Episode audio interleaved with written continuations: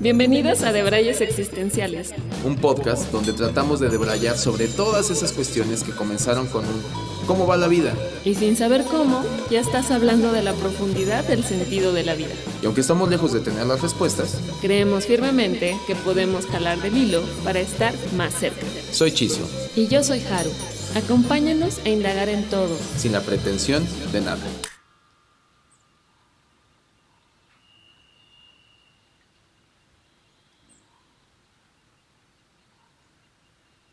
Hola a todas y a todos, bienvenidas y bienvenidos a un episodio más de Debrayes Existenciales. Eh, como pueden ver los que nos están viendo en YouTube, tenemos a un invitado especial para este episodio. Él se llama Sama Vagamontes. Nombre artístico. Nombre artístico.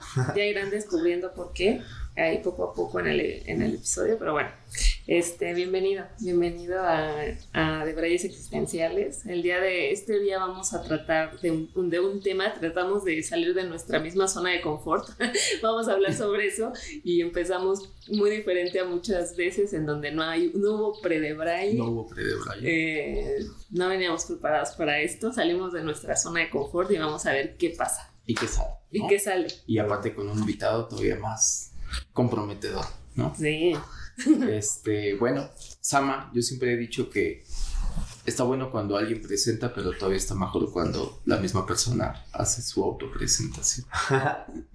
Vientos. Háblanos de ti. Eh, Tlazacamati, Chizo y Haru, muchas gracias por la invitación. Eh, uy, eh, yo soy Sama Vagamontes y sé caminar y me gusta hacerlo. Creo que esa es la manera en la que me puedo presentar. Y ya poniéndole más choro al asunto, pues yo soy montañista, estudié comunicación en la UNAM, estudié comunicación con un objetivo, pero después me di cuenta que como que lo resignifiqué y ahora me gusta decir que estudié comunicación para poder hablar con las montañas en el idioma que sea. Ah, Entonces, tienen muchos idiomas las montañas. Y pues ese es como mi fuerte, ¿no? De ahí mi, mi nombre, eh, Sama Vagamontes.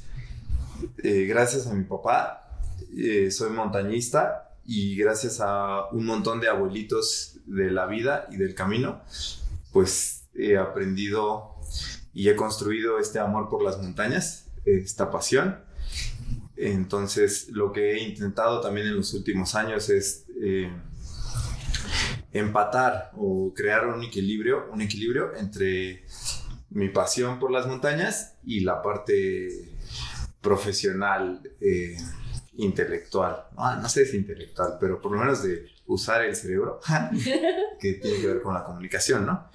Y trabajo como guía de alta montaña. Mm, soy de la colonia agrícola oriental, saludos a la colonia agrícola oriental, capital del mundo. Entonces, este, pues, no sé, creo que hasta ahí está bueno de presentación. Y muchas gracias por invitarme a este debraye existencial. Todo se acomoda siempre. Eso me lo ha enseñado la montaña, por ejemplo, ¿no? Todo se acomoda. Platicábamos hace ratito que en la montaña convergen todos los caminos. Eso está muy chido. Y pasa con el tema mismo, ¿no? Con eh, la zona de confort, este, que está ligada a la práctica del montañismo, eh, a la práctica del montañismo eh, desde cualquier variable, ¿no? Como montañista profesional, como turista, como lo que tú quieras, pues ahí hay, siempre sale ese tema de esa idea, ese concepto de la zona de confort, pero además sale para ser destruido, eh, lo cual está chido. Supongo que ya puedo seguirme o cualquier cosa ustedes me dicen. Yo nada más ahorita. Güey, nada más era que te presentara. No, haciendo como, como, paréntesis nada más para, para que nos sigamos. Sí. Hoy estamos debrayando, como saben acá, siempre tenemos el elixir para debrayar. El elixir de esta ah, Claro. Y hoy tenemos una combinación ahí de varias cositas. Un mezcalito contrabando. Contrabando muy rico, pegador, pero muy rico. Está fuerte. Y una cervecita. Y una cerveza. Y el agüita pues es para despistar, ¿no? Obviamente. Sí, ¿no? sí, sí. Es para diluir un poquito el, el mezcal. Pero, este, pues nada, vamos a debrayar con el, con el mezcal. Yo creo que eh, históricamente en nuestros debrayes, cuando hemos Sí. debrayado con mezcal, han sido unos muy buenos. Muy buenos de Bray. Qué chido. Entonces, este, Fluye bien. fluye bien, fluye bien. Claro, claro. Sí, un poco, un poco lo que decía eh, Sama. No sé si quieres dar un poquito más como el contexto para de una vez seguirnos y, y hacer el planteamiento a, Pues básicamente, digo, no lo sé, no estaba, no estaba No preparada para, para esto.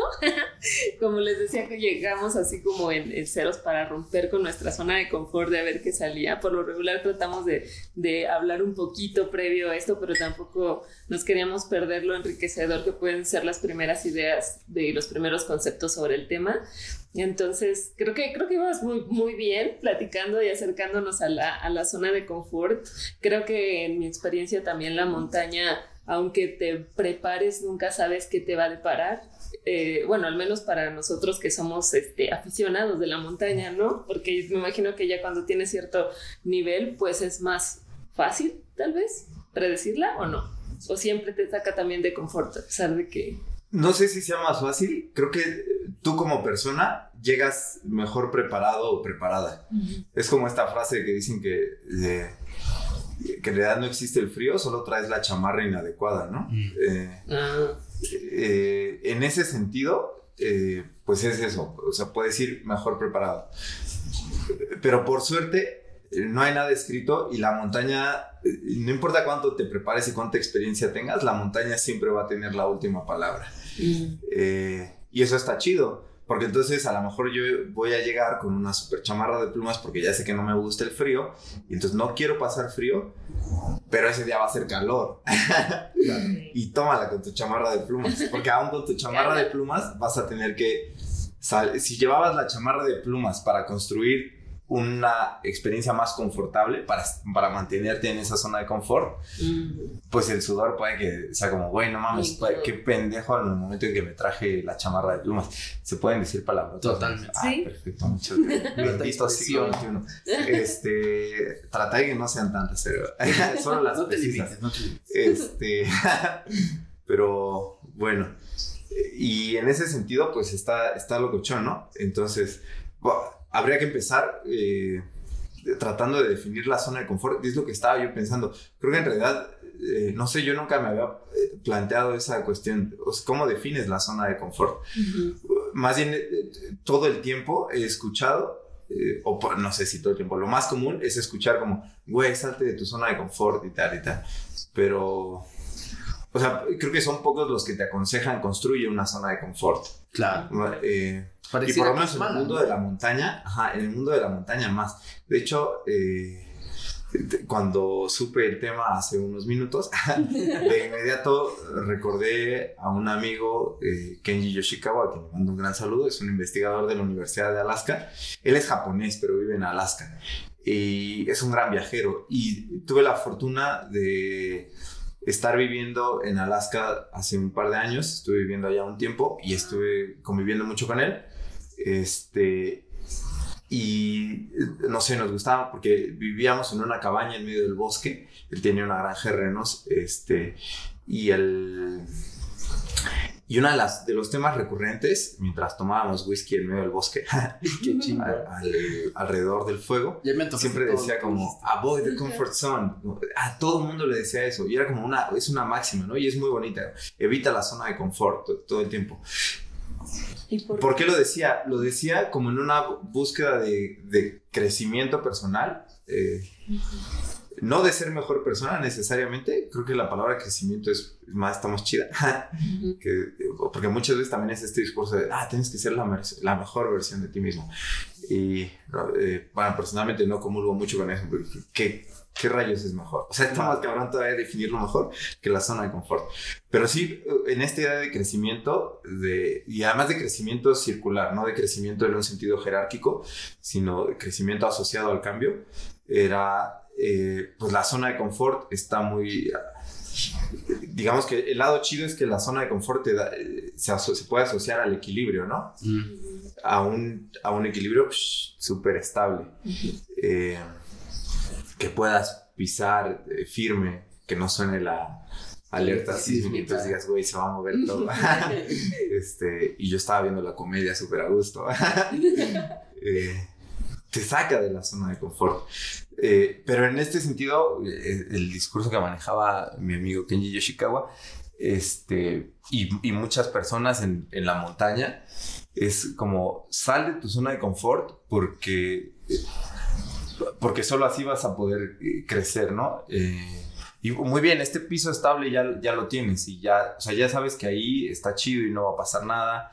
Eh, o sea, no hay como mayores problemas, estás como en, en, una, lo puedes ver como en una rutina o algo así. Eh, es como, aquí está planito, ya para que subes a la montaña. sí. eh, o sea, el campamento base está muy chido, ¿no? Puedes cotorrear, está calientito. está calientito, está la tienda de campaña y tal y tal no tienes que salir al frío, al viento, al sol, a la lluvia, lo que tú quieras, ¿no?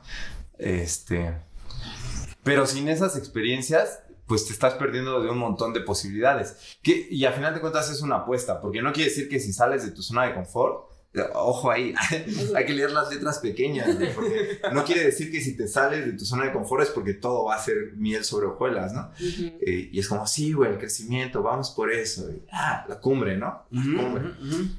No, no, no. Va a ser un proceso muy cabrón. Este. Pero si decides enfrentarlo, algo te aportará. Algo positivo o negativo, eso tú lo tendrás que hacer el juicio moral pertinente y el juicio personal desde tu perspectiva. Y ya entonces dirás, como, güey, o sea, estaba mejor antes entonces. Y incluso te sirve para eso, ¿no? Para decir, como, güey, o sea, ya me di cuenta que no era por aquí. O sea, ya me di cuenta que a lo mejor la tormenta sí estaba muy cabrona mm. y que no debía haberme salido del campamento en este momento, ¿no? Claro. Tal vez. O que simplemente la cumbre no me llama y yo me la paso muy bien en el campamento base, en la zona de confort, uh -huh. y, y, es completamente válido, ¿no? Eh, y, y, te sirve para eso, para reafirmar este... Tu postura. La postura, ¿no? Como, sí, esto es lo chido. O en una de esas descubres algo muy locochón y dices, oh, no más, ya vi que había otro campamento más arriba que se, y, y, que además se puede ir por este otro camino, ¿no? No necesariamente. O ya descubrí que me gusta el frío, eh, que me gusta sudar, que me gusta cansarme. Eh, y no sé, pues un poco eso. Eh, a ver, ustedes qué. no, es que si no me iba a seguir, pero ya es como soliloquio, ¿no? De, no, es que, que decías, que, que, decías este, esto, esto que, te, que te decía Kenny. Eh, a mí se me hace como muy, muy, interesante porque per se como que ya en, en, su, en su sentencia lleva el evitarla con el afán de que haya un crecimiento personal. Y me gustaba esto que decías de que crecimiento personal vístolo como algo circular y no como algo jerárquico. Porque también creo que hay veces que la zona de confort, si lo esquematizamos así, es como llegas, ok, te sales de la zona de confort para crecer. Ajá. Y llegas a otro nivel. Y eventualmente yo creo que la vida te lleva a que cuando accedes a otro nivel y lo conquistas, hablando de cimas, ¿no? O sea, y lo conquistas, eventualmente se vuelve tu claro, confort, ¿no? O sea, que creo que es como parte de, de ¿no? Parte como sí, sí. De, de, de, irte moviendo, irte moviendo, irte moviendo. Es en qué momento llegas y ese terreno que te es nuevo y que apenas conoces, empiezas como a investigarlo, a caminar, a estar ahí, ver que, dónde está firme, dónde está un poquito. Y ya que un poco lo dominas, pareciera, en mi, desde mi punto de vista, y haciendo como la analogía de, de, de terrenos y más, eh, en algún momento ahí es donde te das cuenta, o, de, o, o, creo que deberías darte cuenta que es el momento de volverte a mover, ¿no? O sea, como que sí, es, sí. es, como, como un buen parámetro para darte cuenta cuando llegaste a un lugar donde te saliste de la zona de confort, pero una vez que pasas determinado tiempo, pareciera que eventualmente ese lugar va a volverse a convertir en tu zona, tu zona de confort. Y ojo, porque también has, eh, ahorita lo comentabas, ¿no? ¿Qué tanto, eh, si a la gente le gusta la zona de confort, pues bueno, está bien, ¿no? O sea, capaz que ahí encuentran este, que no se quieren mover y está bien, pero creo que el motivo por, por moverte, salirte de la zona de confort, yo coincido contigo en que es un tema de crecimiento, un tema de crecimiento personal. No que sea sencillo, de hecho, yo creo que si fuera sencillo no habría crecimiento. Ese es como mi, quizá a lo mejor por los golpes que me ha dado la vida, ¿no? Pero, pero este, siento que, que si fuera sencillo, también sería muy fácil que la gente se aventurara a salirse de la zona de confort. Y yo creo que por algo es un término que hoy encontramos mucho, o yo lo he encontrado como mucho últimamente, que la gente lo dice, lo menciona. Hay incluso mucha gente que lo dice, lo menciona y no lo lleva a la práctica, que también eso llega a suceder. O sea, no se sale de su, de su zona de confort. Y, y, y creo que, by the way, es porque va implícito como un miedo a lo desconocido, ¿no? Salirte la zona de confort va implícito el miedo desconocido y ya todos sabemos lo que pasa con el tema del miedo desconocido, que es como de, pues sí, por eso tengo miedo, porque no, porque no conozco. Y la paradoja es, bueno, pues para que dejes de tener miedo, ve y conoce. Exactamente.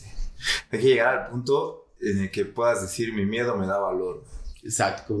Cuando yo me fui a Alaska, estaba cagado de miedo, porque acaba de salir de una racha, ¿no? Este, decepción amorosa, no tenía trabajo no tenía, este, ni perro que me ladrara. y entonces, en algún momento dije como, güey, o sea, ¿qué tan jodido tengo que estar para que mi única opción en este momento, mi única opción de vida, sea irme a Alaska a vivir en una cabaña en medio del bosque? Y y tenía mucho miedo, pero, pero también, ¿no? como, bueno, güey, es un viaje eso, este, no sé, porque pesaba mucho como esta idea de, güey, tengo que conseguir mi trabajo estable, este, construir esa zona de confort. La sorpresa fue que, eh, como rechazando eso, o aceptando que, que, yo no sirvo para eso, por lo menos, eh, la sorpresa fue descubrir que entonces mi zona de confort estaba en otro lado y estaba como siendo pata de perro y, y, caminando en el bosque, este, una cuestión ahí muy contemplativa, este, y también con eh, la soledad, ¿no? En ese viaje la soledad fue como un buen punto y una amiga bailarina que quiero mucho, me, en, algún, en los primeros días me, me, mandó un mensaje y me dijo, como, porque le dije, güey, no puedo con esto, está muy cabrón. Y me dijo, este, la soledad es para, para gente adulta, ¿no? Y dije, oh, y, y pues nada, como que ya te vas aproximando, pues es eso, el miedo lo tienes. Este, o sea, la montaña es enorme, ¿no? Y, y el que te dice, no, como así, pinche montaña ya, como si nada, pues, oh, pues es válido, pero entonces, pues ya para qué subes, ¿no? O sea, si, si, si... No estás aprendiendo. Exactamente. Nada. Lo puedes hacer como rutina también.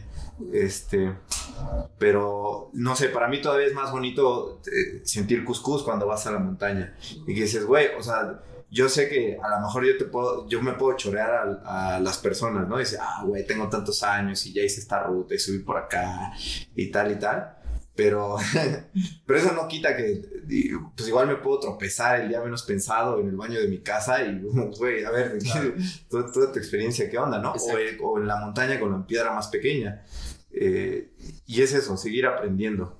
Eh, que también hay que saber seguir aprendiendo a veces. Yo ahora, por ejemplo, a mí me costó mucho trabajo aceptar que, quería ser guía de alta montaña. El viaje a Alaska me sirvió un poco.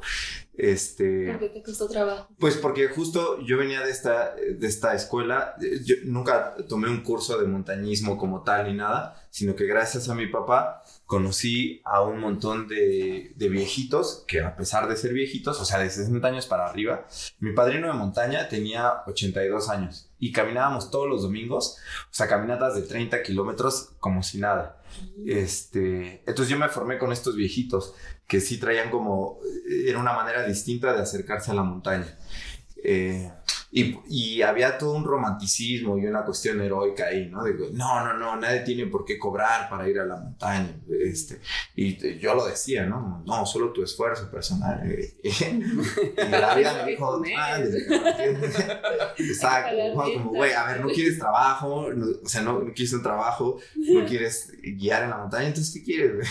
¿De qué vas a vivir? Este, ¿De qué vas a vivir? Y ya, pues nada, y ahora es como eh, y también esa apuesta, ¿no? Se pueden construir eh, otras maneras de, de, guiar. Incluso cuando hay una relación comercial de por medio, eh, siempre es como, no son solo clientes, lo son en, en, desde, en, un, en un primer plano, pero también son personas que en algún momento decidieron, o sea, incluso checando las redes sociales, Instagram lo que tú quieras, este o sea, que, que, tuvieran el valor de buscar un, un paquete, ya sea todo pagado o, o, que solo incluía el guía, Este, pero es gente que ya está diciendo como, güey, voy a hacer algo completamente ajeno, ¿no? Y desde ese punto de vista, pues merecen mi respeto como guía y, siempre es como, están aquí por una razón. Eh, y ojalá que, que, que, cansándose como se cansa uno en la montaña, logren eh, hacer consciente esas razones. Que siempre va a ser relativo, ¿no? Eh, uno siempre habla de cómo le fue en la feria. Total, y, total. Y eso también es eh, como todo un tema. Pero, a ver, creo que ya me estoy yendo. Tú, hace rato habías dicho algo que, que yo quería retomar. Este, pero ya se me fue y espero que... Ahorita sale, ahorita sale, ahorita sale. O sea, tú, tu viaje a Alaska, tú lo considerarías como, ahorita por todo lo que comentaste más, como una forma de salirte, o sea, de que te, te, te, ese eh, viaje es una forma que tú considerarías hoy que fue algo que hiciste para salirte de, de tu zona de confort o que te diste tiempo después. Porque luego también uno no es muy consciente, creo yo, Ajá. cuando se está saliendo de la zona de confort. Sí, sí. A veces la vida sabia que es, nos obliga a, a, a sacarnos o a, o, a, o a, irnos por otros caminos. Ajá, ajá. Pero ese viaje tú lo consideras que sí fue como una forma de que te saliste de tu zona de confort. Sí. En un primer momento sí, porque te digo que pasó esto de que ah, también porque uno es dramático, ¿no? Claro. Y entonces yo decía como, no, estoy re jodido porque nada me ha salido bien, entonces terminé acá. Pero era como, güey, no mames, ¿cuántas personas quisieran Total. Un, un, viaje a Alaska? Total, nada, lo que te iba a decir. No seas pinche En una casa güey.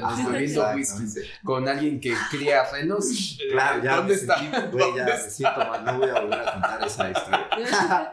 Así, güey, yo no le veo nada el lado No, negativo, no, no, cabrón. yo, yo te entiendo porque creo que justamente No, por hay supuesto. muchas cosas que se valoran después. Y es una muy buena pregunta porque yo iba a estar en Alaska solo, solamente tres semanas y al final trabamos muy buena amistad y todo y terminé quedándome nueve meses. Y además en ese inter salió la posibilidad de hacer una expedición a, a una montaña de por allá, al monte de Nali, que, o sea, eh, eh, estando aquí chillando en, en mi, en mi drama, era como, ay, no, no voy a lograr nada y no sé qué. Era como, güey, terminaste subiendo de Nali. O sea, es una expedición por la que eh, en esa, yo subí en 2019, o sea, la el viajecito costaba 10 mil dólares en promedio. Entonces, me gasté una cuarta parte gracias a que todo se acomodó y que un día me dijeron como, güey, ¿no te gustaría subir de Nali? Entonces fue como, ah, déjame checar mi agenda.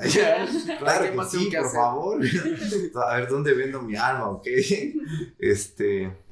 Y nada, pues todo se acomoda muy chido. Entonces, en un primer momento era como salir de la zona de confort y después psh, todo se acomoda. Es que es- está muy cabrón porque es justo cuando te decides, eh, todo, todo va fluyendo. Psh. Todos Como que se va descubriendo, Ah, no el camino. ¿no? Ajá, era como, ah, sí podía y tal y tal.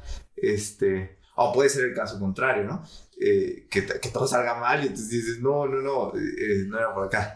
Este, ya me ha tocado un poco esa parte. Pero ya me acordé la, la otra cuestión, que era esto que decías como cuando, cuando llegas a ese crecimiento y entonces esta, este nuevo estadio se convierte ahora en tu zona de confort. Eh, eh, Perdón, todo, todo el tiempo voy a estar hablando de montaña porque en realidad no, no, no tengo otra referencia. este, pero, y además porque son muy bonitas las montañas. Vayan a las montañas, siempre con respeto y humildad, pero vayan a las montañas.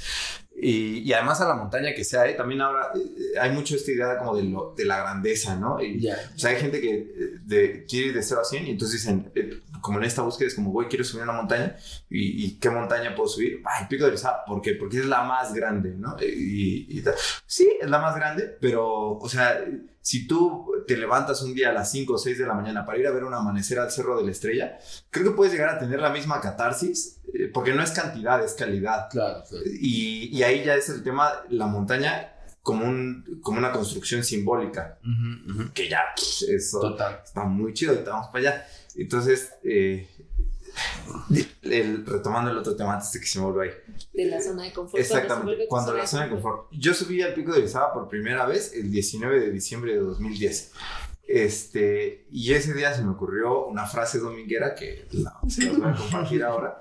Y era como, este, subir montañas te ayuda a, a entender que, tu, que el mundo no termina en tu, en tu realidad cotidiana, ¿no? En tu pequeña realidad cotidiana. Porque entonces lo que te aporta ya no es la cumbre eh, en sí, sino el horizonte, Mm, mm. el punto de vista. Y el horizonte, siempre te va a desbordar. Y por eso ahí ya es la montaña como elemento simbólico. Porque puede ser el horizonte que tú tienes desde la cima del pico de Orizaba, que es impresionante. Este, ves un mar de nubes, eh, ves otros volcanes, ves valles, ves todo y dices, güey, es enorme, te dimensiona. Sí. Soy de este tamaño, Sí. eh, soy de este tamaño y aún así puedo hacer cosas chidas, ¿no? Como, como pararme hasta acá arriba para ver que soy, para hacer consciente que soy de este tamaño. claro. Y entonces el punto ya no es la cima, sino te das cuenta que el mundo es muchísimo más grande.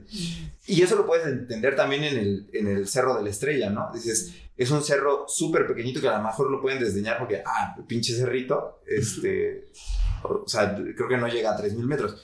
Pero, ojo ahí, lo puedes ver de esta manera. Aún el cerro más pequeño está por encima de la ciudad más grande. La Ciudad de México es una, no la más grande, pero es una de las más grandes del mundo, es un monstruote. Y a mí se me hace bien bonito cada que voy a hacerlo de la estrella. Digo, o sea, esta ciudad que ya es re caótica, eh, re complicada, Ujú. este. O sea, puedo subir a un cerro súper pequeñito y ese cerro súper pequeñito tiene una tranquilidad que gobierna o que está por encima de toda la ciudad. Este, y eso se puede volver recurrente, ¿no? Entonces, eh, siempre como en una, en, un- en una aproximación reflexiva o de búsqueda, eh, pues eso ya te saca, ya no sé si de la zona de confort o de la zona de no confort, pero te, te permite eso, como eh, ya no es solo la cima, sino el- el- la perspectiva. Eh, y, sabe- y sabes que la búsqueda pues va a ser infinita, ¿no? O sea, en ese sentido creo que no, no sé si haya una respuesta. Este, a qué pasa cuando, cuando llegas a otra zona de confort, a otra zona de confort, pero eh, yo me atrevería a decir que eh, en el fondo a lo mejor la desesperación viene en que sabes que siempre vas a poder dar un paso más. Y por eso también hay este crecimiento eh, deportivo, ¿no? Eh, o sea, hay güeyes que ya escalan cosas eh, Sin que ¿no? hace, o sea, los abuelitos con los que yo aprendí no, no conciben, ni culturalmente ni deportivamente, no, conce- no concebían en ese momento los niveles de escalada que hay ahora, por ejemplo. Mm. Este. Y entonces se va, se va adaptando, como, no sé, Que- que un- un nuevo- nuevas generaciones. qué también. locochón, ajá. Entonces no hay esperanza, güey. Todo, todo- todo el tiempo psh, va a ser la expansión hasta que se detenga. Está increíble, está increíble. Exacto. ¿Tú, Jaro, has tenido como algún momento en el que sientas que, que un grito desesperado de salir de la zona de confort. o- más, más que salir, cuando lo has logrado, así que digas, aquí lo logré. Y, y- e insisto, hay muchas veces no nos damos cuenta hasta que ya, de pasado el tiempo. claro, a partir de este grito desesperado, sales gritando y después te diste cuenta que esa forma de gritar fue lo que te llevó a, a que te, te sacaste tu Sí. solita de la zona de confort. Pues sí me ha pasado varias veces, pero también ahorita más bien pensaba en la palabra, en la zona de confort, que creo que por lo regular pensarías que es la zona cómoda, ¿no? Cómoda, pero no necesariamente porque es cómoda quiere decir que es, es confortable. Creo que muchas veces es muy incómoda, pero no sales de ahí. O sea, es, o sea, no sé, me acuerdo que cuando trabajaba en agencia, estaba yo muy cómoda en el sentido de que ganaba muy Claro. bien, tenía, o sea, ten- sí, sí me, me ganaba muy bien y eso me tenía con cierta comodidad o, o lujos, por así decirlo, pero me tenía muy incómoda en muchos otros sentidos, ¿no? En la Claro. parte cre- creativa, en la voz propia, ¿no? En los conocimientos, en el avance, o sea, era como, pero cómo poder romper eso y cómo poderle dar el valor a tu verdadera, a lo que verdaderamente quieres, ¿no? Porque pues no todo es dinero. Pero fíjate que ahorita que, que- que dijiste eso, y, Eso está y bien perdón, que, chido. perdón que te interrumpa, Sí. porque hablando de, de estas analogías de crecimiento personal y que la zona de tema de crecimiento personal, me quedé pensando que a lo mejor pasa eso, ¿no? O sea, se te vuelve incómoda porque creciste y porque es un traje que ya no te queda, ¿no? O sea, creo que a veces no nos damos cuenta, es como si al... Aunque ni era tuyo, ¿no? O que ni era tuyo, ¿no? O sea, eh, Te lo vendieron te y lo compraste, en la lagunilla y todo. Ajá. Pero lo chido es que, o sea, eh, se requiere mucho valor también para hacer esa toma de conciencia, ¿no? De decir, ah, no mames, no, o sea, esto no era lo que yo quería. Sí. Es que de hecho es el primer paso, ¿no? Es el primer paso porque creo que si no hay...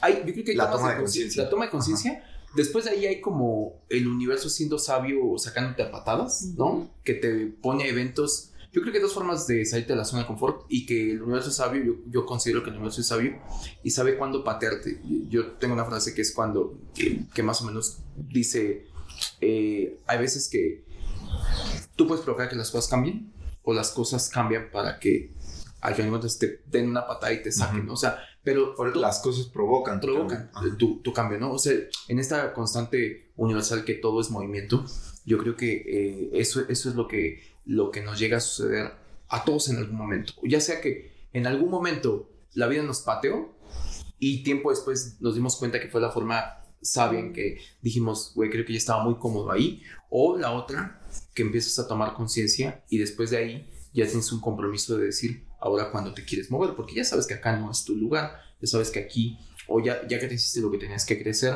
o no vas a crecer más.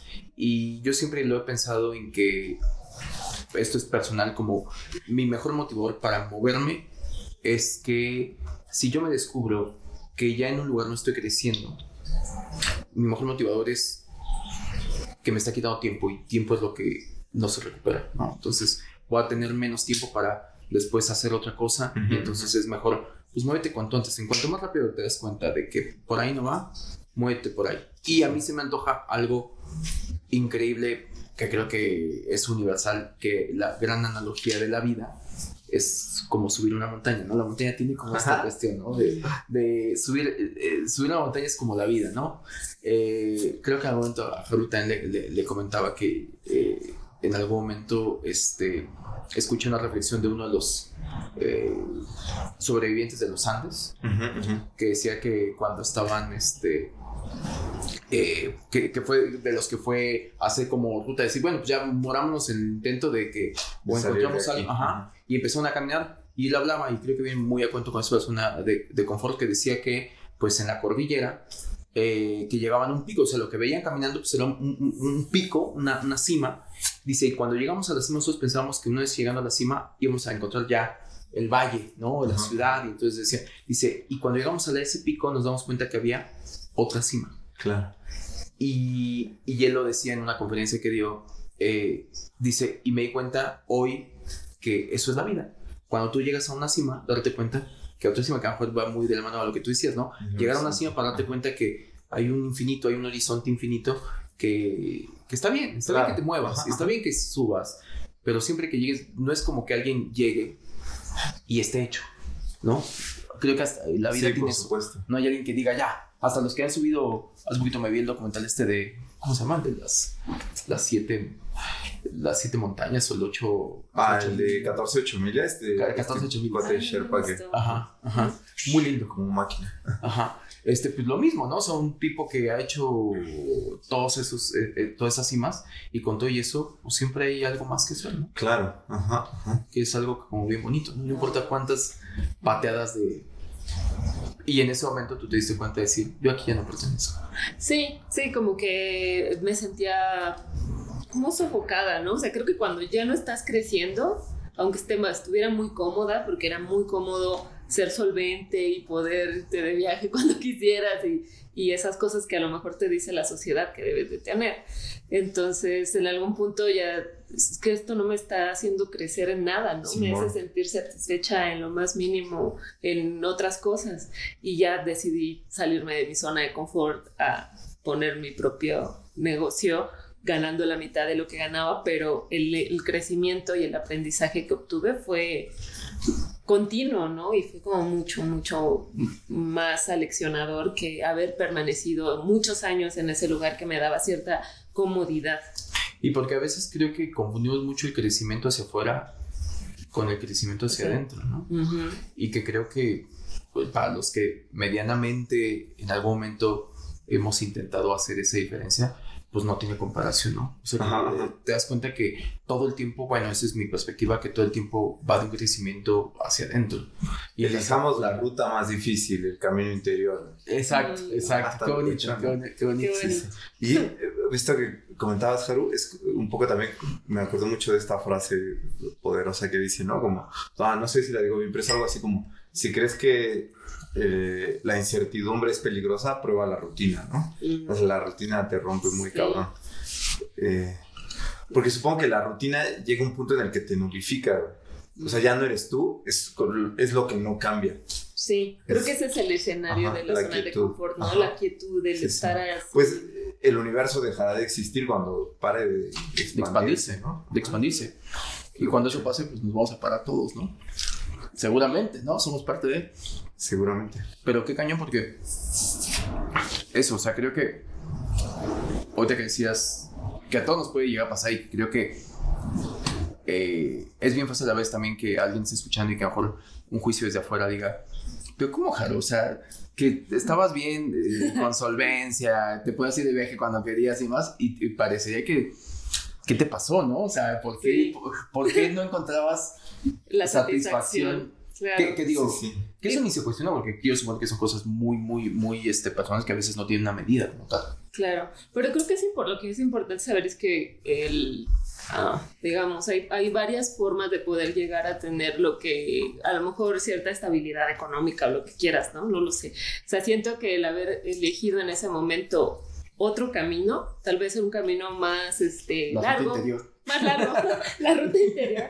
Este, al final me, me llevó como a los mismos lugares o tal vez al, la misma estabilidad financiera si quieras, pero el camino que, en el que disfruté de crecimiento personal, pues fue más rico en ese sentido, ¿no? O sea, el poder crecer profesionalmente y forjarme tal vez una personalidad hasta diferente, ¿no? Que la que tenía antes, que a lo mejor era más sumisa o más conformista, de bueno, pues es lo que toca, ¿no? Y, poder cambiar y, te forma y te atrae otras cosas. Creo que hay una, una frase igual también que alguna vez me dijo una amiga que es cuando tú te mueves, todo se mueve, que es un poco también, o, al revés, o sea, si no te mueves, también las cosas se mueven para que tú te salgas de ahí si, ya no perteneces, porque igual te puedes aferrar y decir, no, así, no, me gusta, aquí quiero estar, no me gusta el cambio. ¿Cuánto tiempo? Ajá, sí, y... no, lo vas a hacer más doloroso. Sí, lo vas a hacer más doloroso, ¿no? Ajá. Porque aparte yo creo que es inevitable que todos en algún momento lo pasemos porque pues crecemos en una sociedad que nos meten eh, conceptos eh, de éxito, conceptos de, tener esto, o, sobre todo el verbo tener, ¿no? Digo que es como muy antagónico a, la filosofía oriental y por eso me gusta mucho la filosofía oriental, ¿no? Creo que es muy occidental el tener, ¿no? De entrada por el tema capitalista, ¿no? Si lo puedes comprar, lo puedes tener, ¿no? Y es engañoso, es, es como, como algo ah, súper engañoso, ¿no? O sea, de hay que tener, eh, trabaja para tener, trabaja para que tengas más días de vacaciones, para que te vayas de vacaciones y no te sientas a gusto estando de vacaciones, ¿no? Sí, para que te sientas una mierda estando de vacaciones y que vayas a... Eso está muy, muy chido este tema, es como, es como, no sé, yo diría ahora, perdón que te interrumpa, no, no. hay que tener la foto en la cumbre. Eh, exacto. Ojo, amiguitos. la, montaña, la montaña no solo es cumbre. La cumbre, la cumbre es solo una parte más de la montaña, pero la montaña es mucho más que solo la cumbre. Ah, está total, total. Ajá, ajá. Total. Este, no sé, está muy loco. Lo que decías ahorita, este, Haru, decía Facundo Cabral, soy un caminante que por irse siempre, siempre regresa porque todo es circular y eso el sol lo sabe como nadie. Mm, Entonces está, está muy loco como te sales de un lado eh, porque querías descubrir otras cosas y, y, esas otras cosas, además de que te enriquecen, pues te permiten regresar al mismo lugar y, es también otra vez, ¿no? Eh, hay muchos caminos que llegan a la Tú lo ves ahora, si van al Pico de Orizaba un fin de semana, que hay un montón alón, el viaducto Jamapa, dice un, un amigo guía, Beluga. Este porque hay muchísima gente ahora, ¿no? Eh, es una hilera inmensa, pero una vez que llegas al glaciar, de repente todo se dispersa. Y obviamente desde el ego de los guías siempre vamos, siempre vamos ahí como comiendo prójimo de, ah, ese güey está bien sonso, no era por ahí, era por acá, yo me sé la ruta más chida. Eh, todos van a llegar al mismo lugar. Claro. y tú sí, y, ajá, exactamente. Unos van a dar más vuelta, otros van a dar menos, unos van a llegar más rápido, otros no. Pero, y ahí, este, Ah, sí, este programa se debería llamar Frases Domingueras. no, este... Vamos a tener este, muchos quotes. este, recordando a uno de mis abuelitos, a este, de montaña que él ya trascendió, Rubén Cortés, el pájaro, este, en alguna peda en la montaña, me dijo cuando yo empezaba, como, a ver, a ver, ¿qué es lo que quieres aquí? Si quieres grandeza, estás mal, chavo, porque la montaña no te da, no te da grandeza, te da igualdad. Y él tenía muy presente eso todo el tiempo, ¿no? Es muy bonito porque en la montaña el ego se crece completa. La montaña es enorme por sí misma cuando yo, siendo casi nada, logro llegar a la cumbre, pues es muy fácil eh, y creo que pasa la mayoría de las veces que me siento que me, como que de alguna manera me quiero apropiar de esa grandeza, ¿no? Ya. O sea, si el Pico de Orizaba es la montaña más alta de México y yo, que soy un baboso que, que, que viene de, tal lugar y, que ni en mi casa me conocen, logré subir a la, a la montaña más, más alta del país, pues entonces, eh, como error común, la grandeza de la montaña, yo estoy por encima de eso, ¿no? Claro. Y en realidad no, eh, o bueno, pues a lo mejor sí, pero creo que es más enriquecedor si lo ves como, o sea, yo sigo siendo nada, pero a pesar de que soy casi nada, eh, tuve el chance de estar aquí. La grandeza de la montaña no me pertenece para nada. La puedo compartir puedo contar la experiencia después, que será una experiencia completamente distinta a la de otros, pero este, pues va a ser, la, en, todo caso sería la misma grandeza que va a lograr el, eh, el, cuate que a lo mejor nunca ha hecho ejercicio, pero un día llega de churraso, porque todo se acomodó, porque había buen clima, porque tal y tal, este, y, y, llegó, ¿no? Entonces la montaña no te da grandeza, te da igualdad. Eh, me lo enseñó Rubén Cortés, el pájaro, que siempre se presentaba diciendo, soy el papá de todos. ¿eh? ¿Por qué? Porque todos son hijos del pájaro y yo soy el pájaro.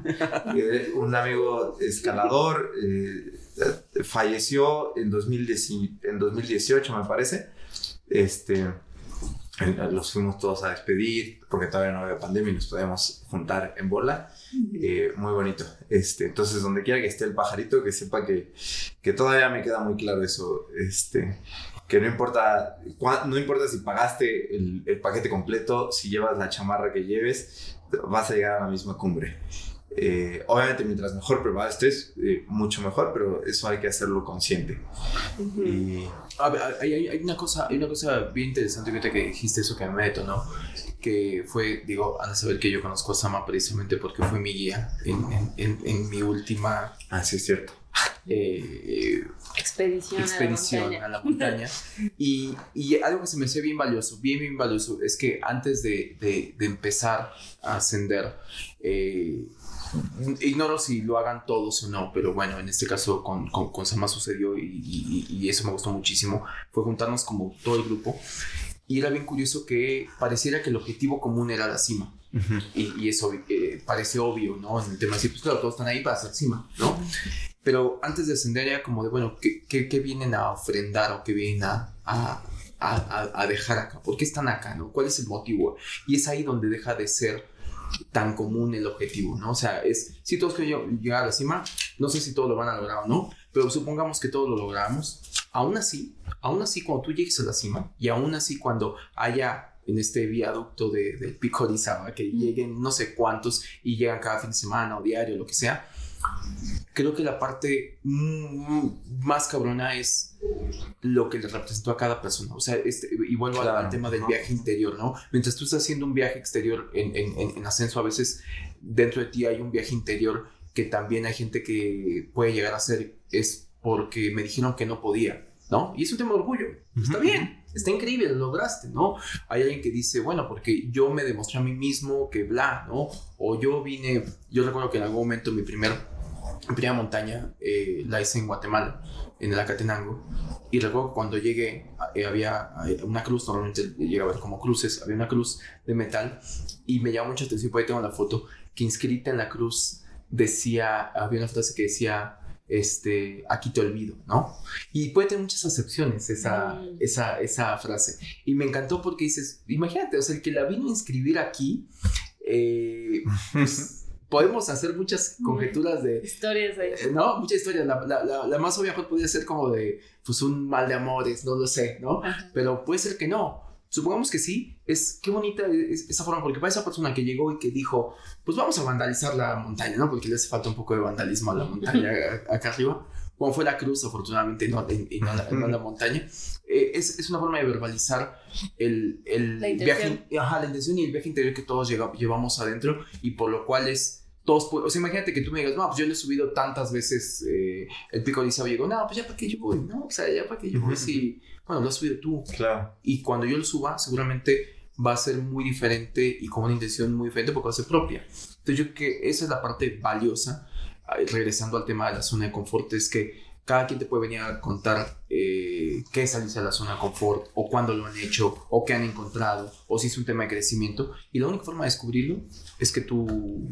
O así Es que, camino. Claro. Ajá, me encantó lo que decías de hagas la ruta interior, ¿no? que te, te, te- te encumbres a, a decir, a ver qué pasa, ¿no? La cima más, más difícil es la de adentro. ¿no? Claro, sí, sí. Que yo creo que puede ser esta, bueno, lo hemos platicado también en otras ocasiones en y fuera de los debrayes de cómo para nosotros la montaña es como la vida en realidad. O sea, sí se me hace una analogía de la vida y aparte se me hace un deporte que le, le platicaba a Chiso, a mí se me hace que el, el montañismo es el único deporte que no tiene eh, como esta medalla que te cuelgas cuando logras el objetivo Sí, sí. como que te regresa la humildad.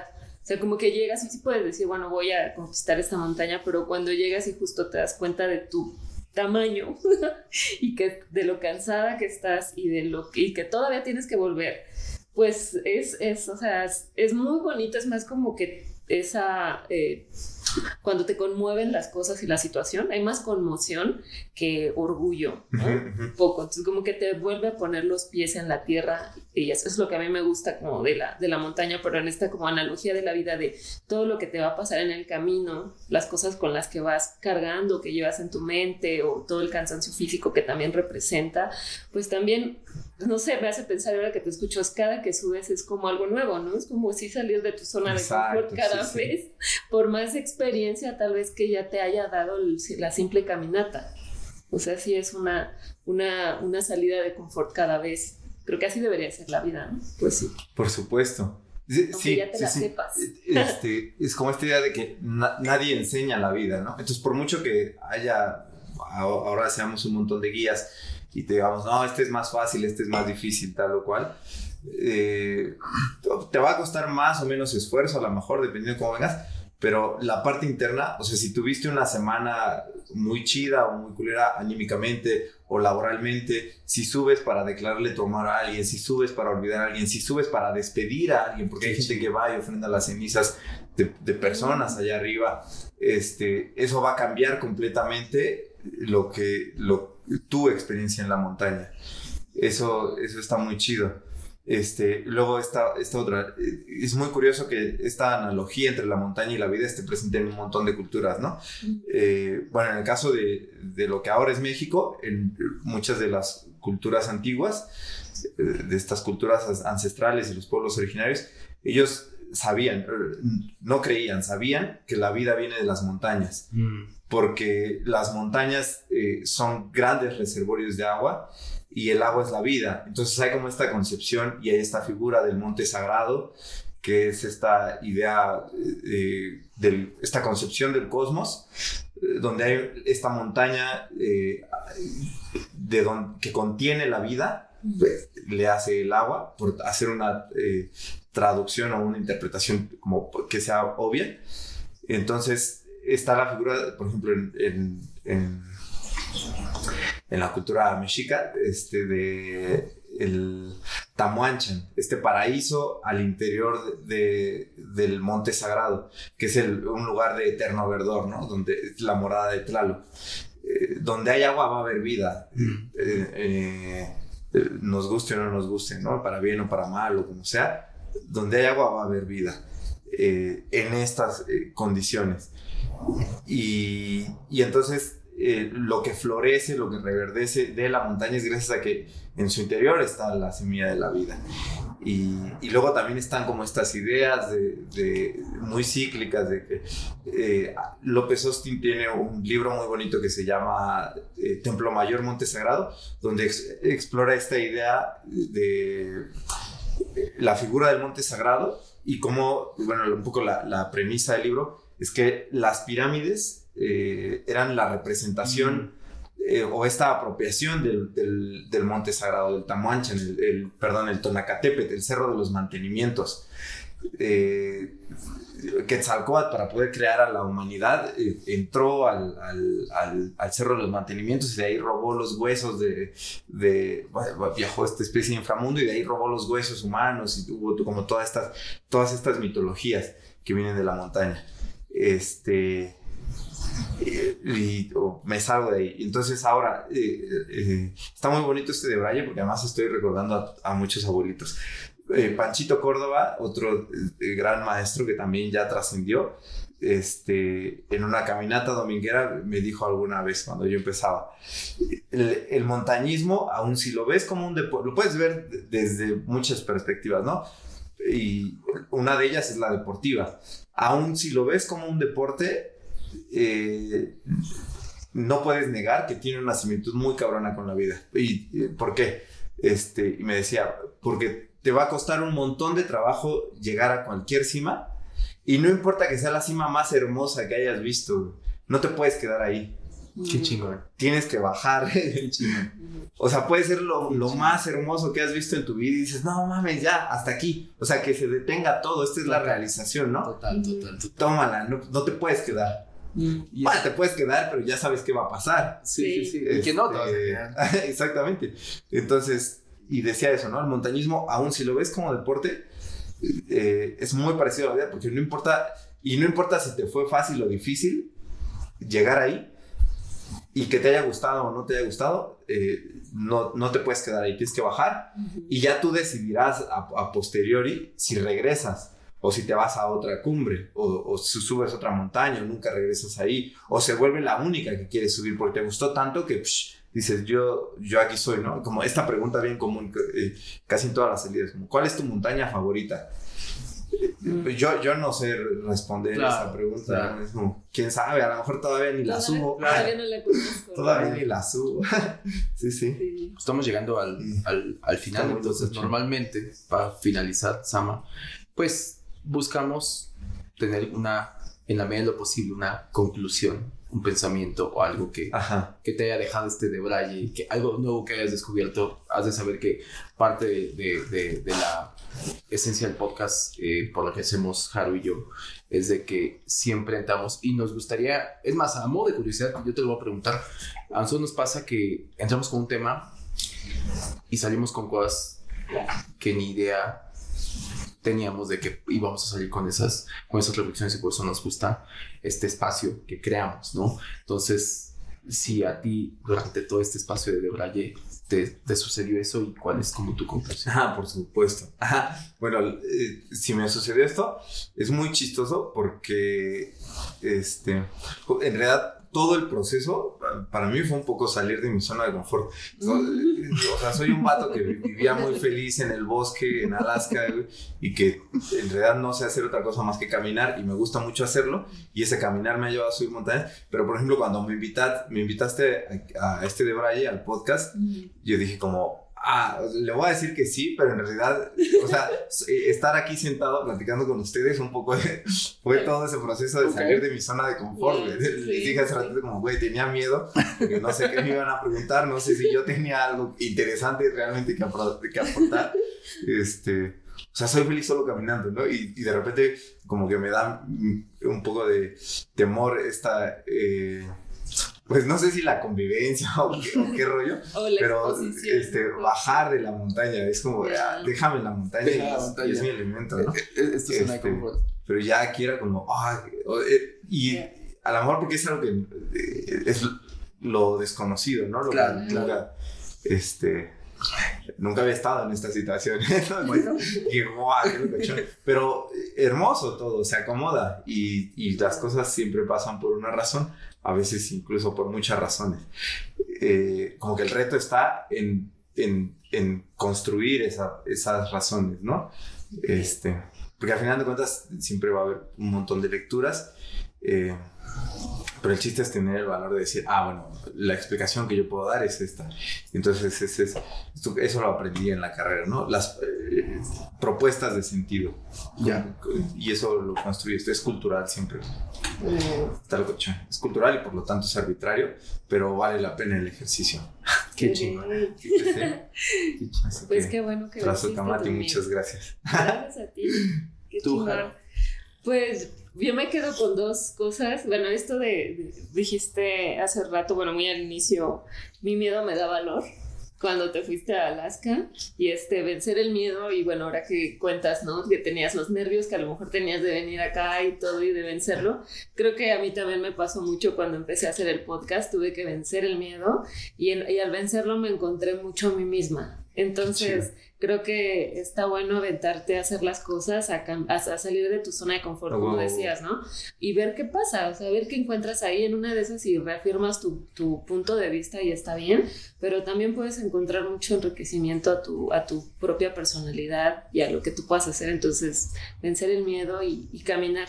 O sea, tal vez dices, lo único que sé es, caminar, pero es, es un chingo poder caminar, ¿no? O sea, es lo principal para salir de la zona de confort. Entonces, con eso me quedo yo. Yo creo que en parte, eh, hablando de zona de confort, obviamente que tiene que ver con el tema de moverte, de caminar, ¿no? Moverte de alguna manera. A veces yo, yo recomendaría que la mejor forma es moviéndote conscientemente, pero, pero que también la vida tiene sus caminos, ¿no? Eh, lo decías hace rato tú, Sama, y a mí, a mí se me hace como algo bien, bien, bien valioso, que obviamente, otra vez valiéndome la analogía del- de la subida a la montaña, es eh, que no se nos vaya la vida pensando que llegar a la cima es lo que vale la pena, porque lo que vale la pena realmente es el viaje, ¿no? Y es una frase a lo mejor muy hecha y muy trillada, pero, pero es trillada porque es real, o sea, eh, lo decías, ¿no? Y, y, y ya me pasó en este, en este viaje que fue donde tuve la oportunidad de conocer a Sama. eh, igual, el objetivo es la cima, ¿no? Y llega un momento en que eh, por experiencias eh, previas, eh, sé que la, la montaña te da regalos en el camino, ¿no? O sea, Claro. yo lo veo así, ¿no? Es como, te lo puede dar, o sea, es, es como, como, como estos cajitas de tesoro que no sabes dónde van a estar escondidas, pero está bien bonito que si vas atento, te las topas. Y que creo que si mm, vas súper obstinado con el tema de la cima, pasas de lado por las cajitas de los tesoros y se te van. Y capaz que ni haces cima porque se te complica. Al momento subí una, una, una montaña y no se puede hacer clima, eh, cima por el mal clima, por mal, mal tiempo. Y si vas obsesionado con la cima y con que eso es el objetivo, y volviendo a la analogía de la vida, pues la vida se te va a ir. Y si no llegas a la cima, pues va a ser bien triste tu vida, ¿no? Y darte cuenta que a lo mejor el objetivo nunca fue el- la cima, la cima fue un pretexto, que yo creo que eso es lo que Claro, a pasar, ¿no? La cima es un pretexto es un norte. En la vida hay que tener nortes para caminar.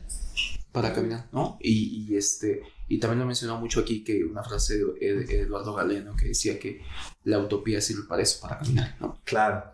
Entonces, y se me hace increíble porque, y yo pondría como utopía el horizonte, by the way, ¿no? Ah, huevo. Nunca vamos a llegar, pero hay que caminar hacia el horizonte. Todos nos encantaría, siempre es como un, un bonito norte, ¿no? Un amanecer, ver dónde se esconde el sol. Sabemos Exacto, que nunca vamos sí, a estar ahí, sí.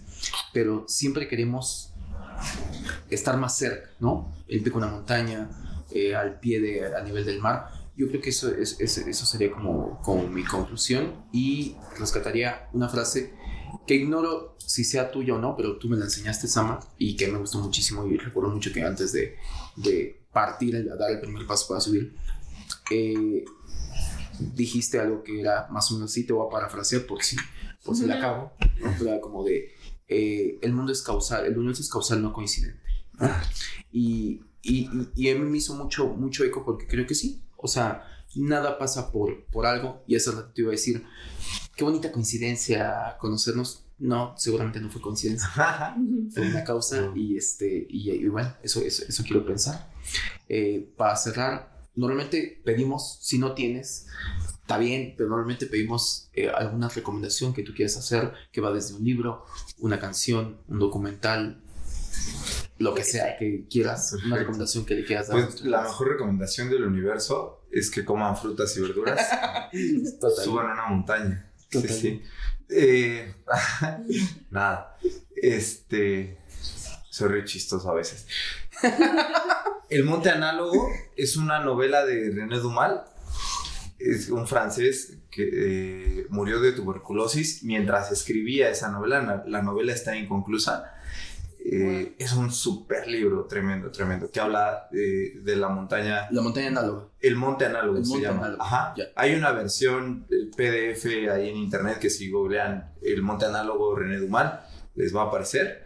Este es bellísima. Es esta idea de eh, que salir de la zona de confort, o más bien como ya todas las montañas fueron conquistadas, ¿no? Las montañas del planeta Tierra, pero él, él dice como para poder salir, seguir saliendo de la zona de confort, bueno, él no lo dice así, pero yo lo digo para re- relacionarlo con el tema. Se- tiene que existir un monte análogo, es decir, un monte que sea más alto que cualquier montaña conocida en el planeta y que sea inaccesible de manera general, pero que se pueda acceder a él en condiciones específicas. Mm. Y entonces son de unos vatos que creen en la existencia del monte análogo o saben de la existencia del monte análogo y entonces deciden organizar una expedición.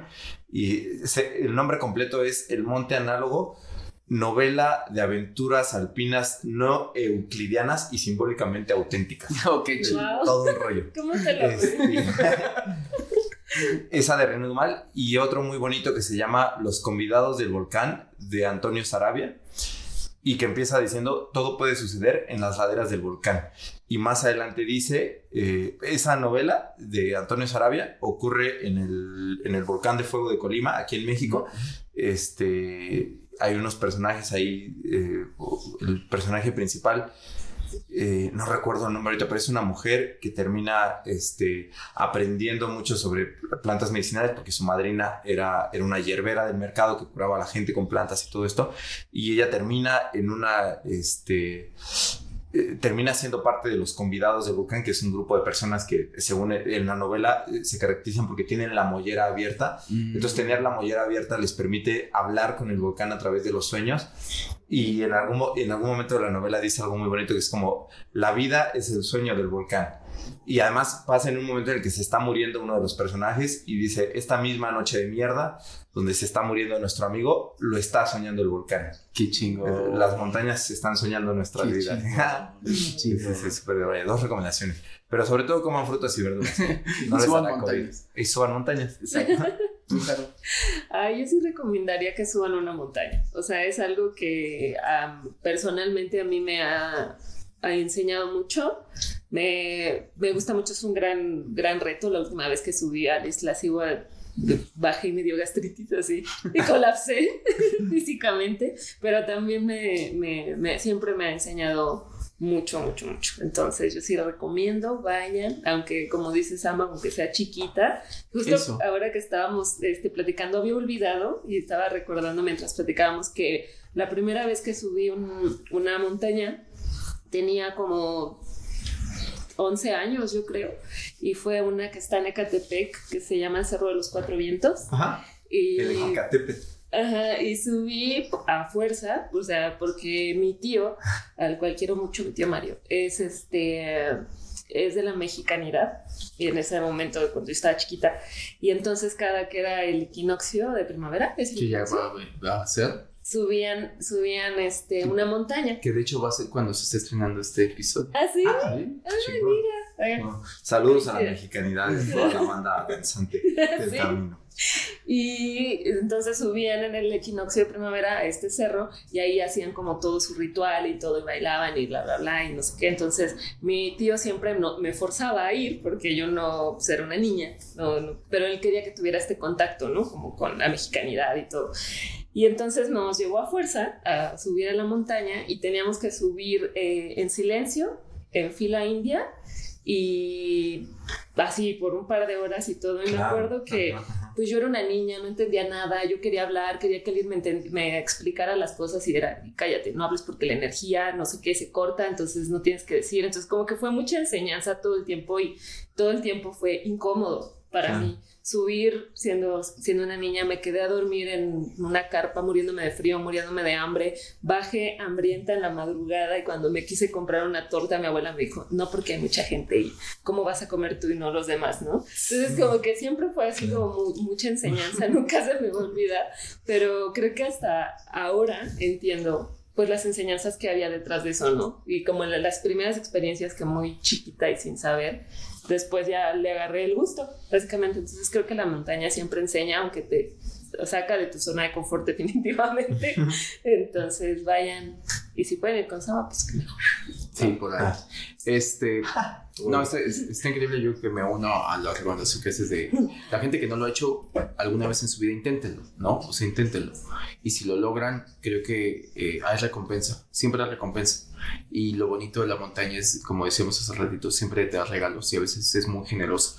Y lo que decía hace ratito de, de, de, de este abuelito que te decía, que me, se me hace espectacular, de eh, llegar y que no importa que esté maravilloso, vas a tener que, que te, es, qué chingón, es una gran eh, forma de poner también o de trabajar el, el, apego, ¿no? No importa que llegues a algo bien chingón, ah, no te pertenece. No te pertenece, hay que bajar. y, como recomendación mía, pues eh, recomendaría justamente es este que se me fue el nombre, pero tú tienes más claro el de 2000, eh, ¿cómo se llama el documental? De 8000. Ah, los 14 8000. Los 14 8000 de que está en Netflix. Eh, sobre todo porque creo que está muy bien chistito el documental. Hace rato hablamos de documentales, justamente. Este, está muy bien chistito el, documental y que creo que eh, a mí en, lo particular se me hace como muy, muy inspirador. Por ahí, otra película hollywoodense, al final de cuentas, que creo que se llama Monteverest. Este, ah, basada en hechos reales. Basada en hechos reales. Pero a mí me gustó cuando yo la vi, me gustó porque creo que también eh, habla mucho de lo que dijimos aquí en cuestión a cómo cada quien tenía un, un propósito. ¿no? no os voy a spoilerear, podría hacerlo. Eh, pero eh, creo que está buena. Al, al, final de cuentas, creo que está bonito como, como hay gente que puede llegar a dar la vida, literal, por, por un objetivo como ese, ¿no? Quiero ver qué se siente ascender al, al pico más alto y vuelvo a lo mismo, pues yo creo que el pico más alto no está afuera, sino está dentro. Y, y, ese es más difícil de hacer por la fruta. Oja, qué fuerte lo que acabas de decir. Porque entonces el monte análogo, perdón que te interrumpa, esta montaña de la que hablaba René Dumal, o sea, el Monte Análogo no está afuera, está, dentro. Pero a ver, güey, atrévete a entrar. Sí, sí. Atrévete a entrar. Sí, de hecho, ahorita que recomendaste que explicaras un poquito como, como que iba la novela, eso fue lo que entendí como Monte Análogo. Creo que no había entendido la novela hasta ese instante. y la amo desde hace cinco años. y en ese momento, o sea, que lo estás explicando, dije, dije, qué cabrón, porque fíjate que ya se han conquistado todos los picos. Claro, hay uno que no. Y ese que te pertenece. Mm. Y es el más cabrón y ahí con todo este título que completa la novela, este, creo que es muy claro, o sea, eh, está chingón, la voy a leer, la voy a leer, Este, pues llegamos hasta acá, muchas gracias por venir, Sama. Muchas eh, gracias. Sama Vagamontes, así está en Instagram, ¿no? Así estoy. Sama Vagamontes. arroba eh, Sama Vagamontes, nuestras redes sociales. De Brayes Existenciales, arroba de Brayes Existenciales en Instagram, nada más tenemos esa. Y bueno, nuestra página web de brayesexistenciales.com. Y bueno, estamos en todas las plataformas de, de, de audio y en YouTube como de Brayes existenciales, nos pueden ver, si nos quieren ver, si nos quieren escuchar, pues bueno, Apple Podcasts, Spotify, Amazon y Evox, ¿no? Y pues ya, se nos fue muy rápido. Fue un episodio. De volada, o sea, deberían hacer hagan una segunda parte. 40, ah, sí, sí, sí, sí, Nos faltaron como tres horas. Sí, es que es otra cosa que aprendí de los viejitos, hablar un montón a veces. ¿Y qué se hace mientras caminas? Pues hablar o callar en caso de. Sí. Sí, sí. Salud. Salud a todos, muchas gracias por el gusto. Gracias, Ama. Salud. Los debrayes expresados en este podcast son responsabilidad de quien los emite y sin ayuda de ninguna sustancia estupefaciente.